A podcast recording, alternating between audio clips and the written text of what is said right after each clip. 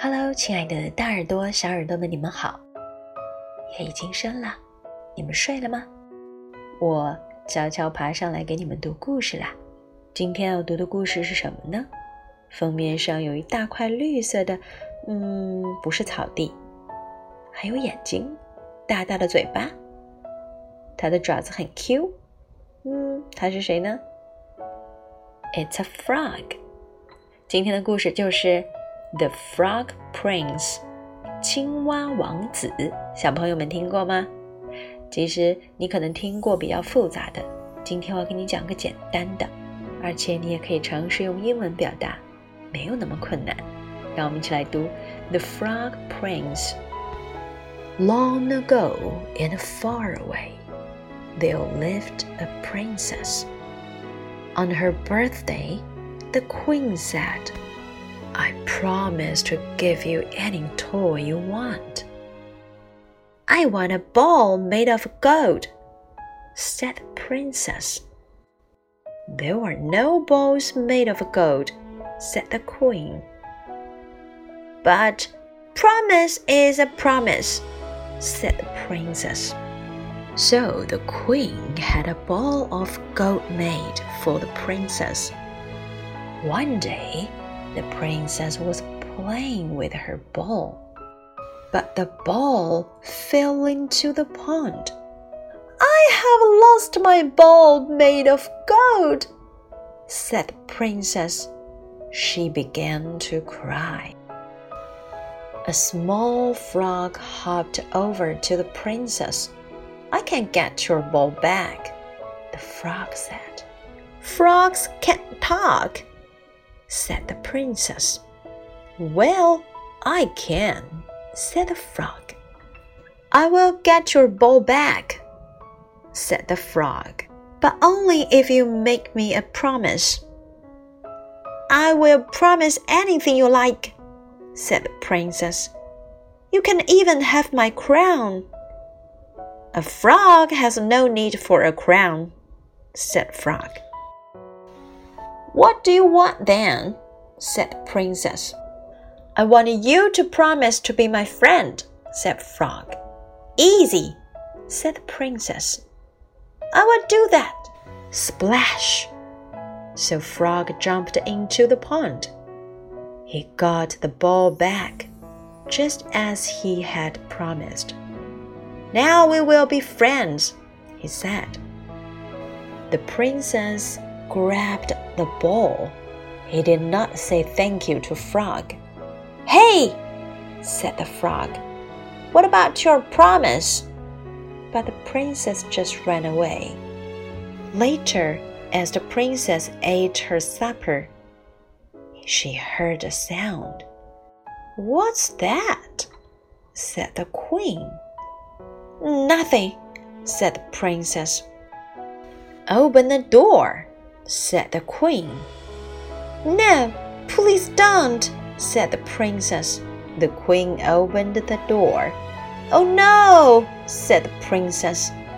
Frog came into the room. Good evening, he said. What do you want, Frog? said the queen. I want the princess to be my friend, just as she promised, said Frog. I can't be friends with a cold, wet frog, said the princess. A promise is a promise, said the queen. So Frog sat at the table and ate supper from a plate made of gold. Slurp. Now, will you go back to your pond? said the princess. A real friend would let me stay, said Frog. A promise is a promise. So the princess took Frog up to her bedroom.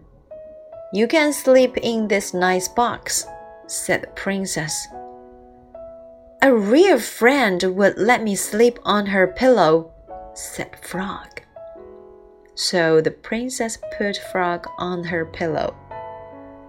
As he sat on the pillow, magic happened. Frog grew and grew.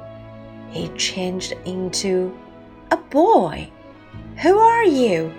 said the princess. I am a prince, said the boy. A witch turned me into a frog. The only thing that could turn me back into a prince was somebody being a good friend to me. But I was a bad friend, said the princess. I didn't like you at first. You were a good friend, said the prince. You gave me food, you even let me sit on your pillow.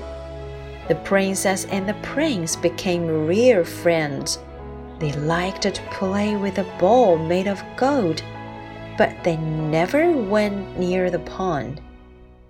When they grew up, the prince and the princess got married. They promised to love each other forever, and they did love each other forever and ever. After all, a promise is a promise. 嘿，小朋友们，哪句话在故事中反复出现呢？ 哈哈，就是那个 "A promise is a promise"。这里面一共有多少个约定呢？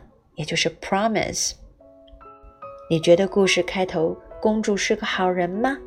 这个结局是你喜欢的吗？现在让我用中文跟你们说一遍吧。青蛙王子，从前在遥远的地方住着一位公主，在她生日那天，王后说：“你想要什么玩具，我都可以给你。”我想要一个金子做的球。公主说：“哪里有什么金子做的球啊？”王后说道：“可是说话要算话。” A promise is a promise，公主说。于是王后命人为公主做了一个金球。一天，公主正玩着她的金球，可一不小心，这球就掉进了池塘里。我的金球丢了，公主说着就哭了起来。这时，一只小青蛙跳到了公主面前。他说：“我可以帮你把金球捡回来。”青蛙不会说话。公主惊讶地说：“但是我会呀！我可以帮你把金球捡回来，但是你必须答应我一个条件。什么条件我都答应。”公主说：“你想要我的王冠都可以。”王冠对青蛙没有什么用，青蛙说：“那你到底想要什么？”公主问。“我要你答应做我的朋友。”青蛙回答。“这个简单。”公主说：“我会做你朋友的。”于是青蛙就跳进池塘，遵守承诺的把金球捡了回来。哗啦！现在我们可以做朋友了，他说。可公主一把拿过金球，连句谢谢都没有对青蛙说。“嘿！”青蛙喊道，“你答应我的事儿呢？”可是公主径自跑开了。踢踏！晚些时候，正在享用晚餐的公主听到一个响声。“什么声音？”王后问。“嗯，没什么。”公主答道。“把门打开！”王后命令道。“别，千万别！”公主说。踢踏！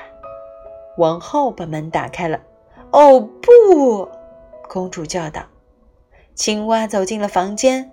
“晚上好。”他问候道。“你想要什么，青蛙？”王后问他。“我想和公主做朋友。”她答应过我的。青蛙说。“我不要跟一只又凉又湿的青蛙做朋友。”公主说。“说话要算数。”王后说。于是，青蛙在餐桌前坐下来，吃了金盘子里的晚餐，咕噜咕噜，咯，打了个嗝。现在你可以回池塘里去了吧？公主问。真正的朋友应该让我留下来，青蛙说。说话要算话。于是，公主把青蛙带到了楼上自己的卧室里。你可以睡在这个精美的箱子里，公主说。真正的朋友应该让我睡在他的枕头上。青蛙说：“于是公主只好把青蛙放在了自己的枕头上。当青蛙坐到枕头上时，奇迹发生了，它长啊长，它居然变成了一个男孩儿。嘣！你是谁？公主问道。我是一个王子，男孩说。一个女巫把我变成了青蛙。只有当有人愿意成为我的好朋友时，我才能重新变回王子。但是我是一个糟糕的朋友啊，公主说。一开始我并不喜欢你。你是一个很好的朋友，王子说。你不仅给我好吃的，甚至还让我坐在你的枕头上。就这样，公主和王子成为了真正的朋友。他们一起玩金球，但是再也没有靠近过那个池塘了。长大后，王子和公主结婚了。他们承诺会永远爱对方，而他们也确实一直相爱，直到永远。毕竟，说话要算话。好了，这就是我们今天要跟你说的青蛙王子，你喜欢吗？跟你听过的那个青蛙王子有什么不一样吗？那我们下次再见喽，See you next time.